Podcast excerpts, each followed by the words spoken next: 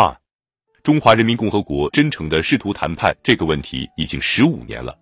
如果美国有解决这个问题的愿望和方案，中华人民共和国将准备在北京接待一位美国的特使。这个口信是经过毛主席和林彪审核的。周恩来还说，鉴于我一九六九年访问过布加勒斯特，一九七零年访问过贝尔格莱德，我将在北京受到欢迎。这封信使我们受到鼓舞。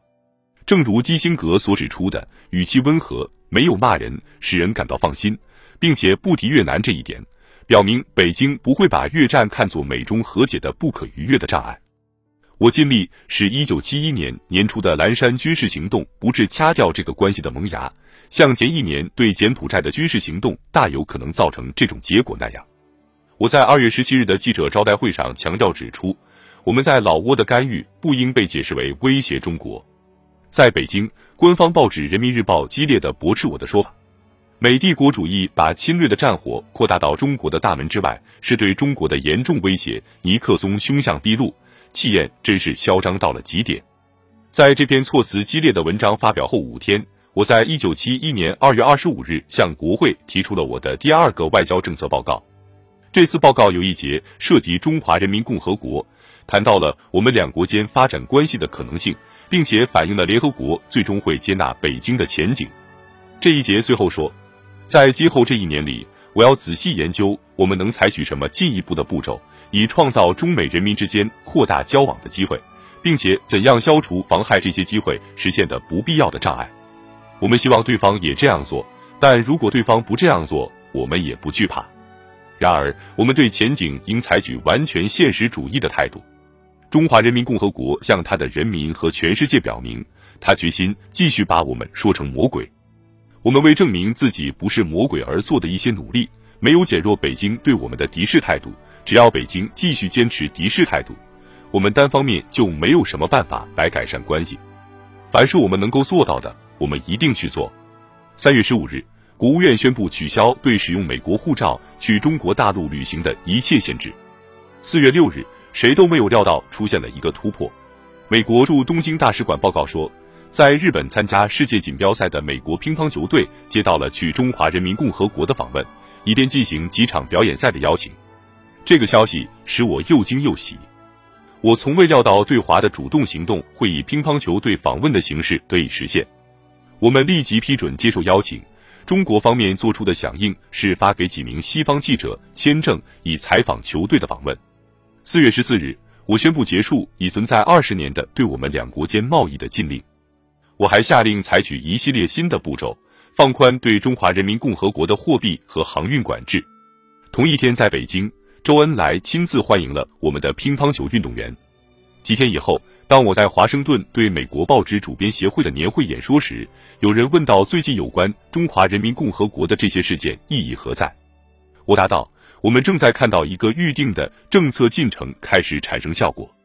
我说，如果编辑们寻求最新的头条新闻，我势必要使他们失望，而新关系的性质本身也使这种新闻不可能出现。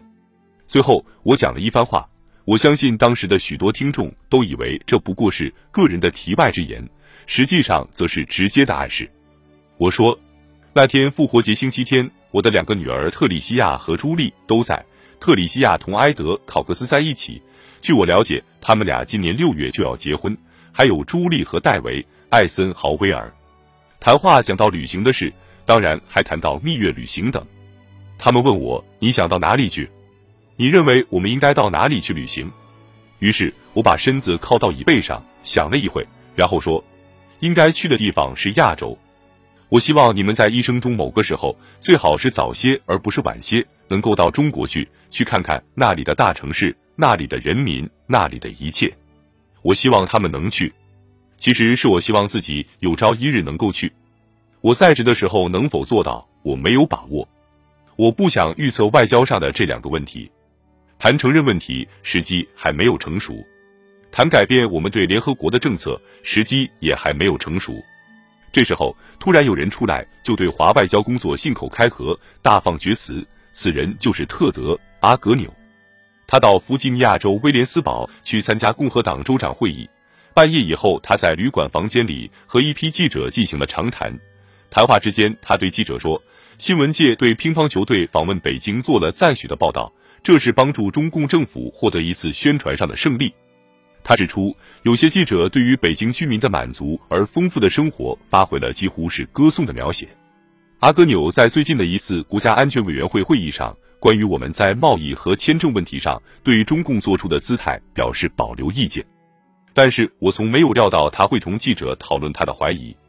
我叫霍尔德曼传话给阿戈纽，叫他不要再谈这个题目。速度开始显著加快了。四月二十七日，希拉里大使前来白宫。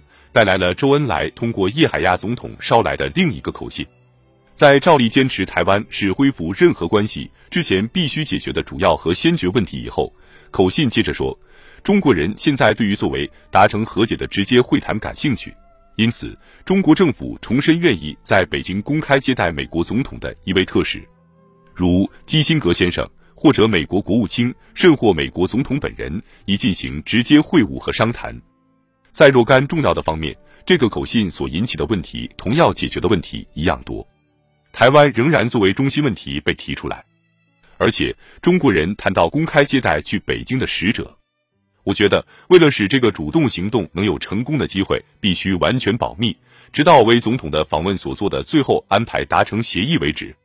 如果预先透露风声，保守的反对派就可能在国会里进行动员，破坏全部工作。基辛格和我花了两三天时间考虑派谁去北京参加初步会谈。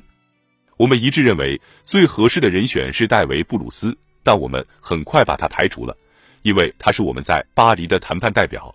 中国人无疑会感到不满，反对我们派出一个和越南问题这样密切的联系在一起的人。我们也考虑了卡伯特·洛奇，但是他与越南问题甚至比布鲁斯牵涉的还要多。那么比尔怎么样？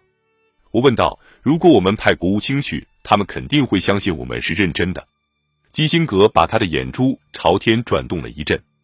我知道他不管怎么样，总是会从个人原因出发反对罗杰斯的。不过在这个问题上，他倒有政策方面的充足理由。对于初步会谈来说，国务卿的形象太高了。此外，他几乎没有办法秘密前往中国。最后我说：“亨利，我想的你去才行。”他反对说，他像罗杰斯一样目标太大。我说，我相信一个能够进出巴黎而不被人发现的人，也一定能够进出北京而不让人觉察。四月二十九日，在我的记者招待会上，我又对正在进行的事情做了一个重要的暗示。但是，连十分密切注意和分析尼克松讲话的人，也没有听出我要论证的是什么问题。由于没有一个记者问到访华这个具体的可能性。我就自己问了自己，我在回答一个关于我们对华政策的一般问题之后说，最后我想说一下，我知道这个问题即使现在不回答，也会有人提出来。我希望，并且事实上，我希望在某个时候以某种身份，我不知道是什么身份，访问中国大陆。但是这只表明我的一个长期的愿望，我希望能帮助制定一项政策，使我们能同中国大陆发生新的关系。大约在同一个时候，报摊上出现了载有十二月埃德加·斯诺和毛泽东谈话的生活杂志。现在毛欢迎我去北京这一点已经公开了。信号和口信往返进行了两年多的时间。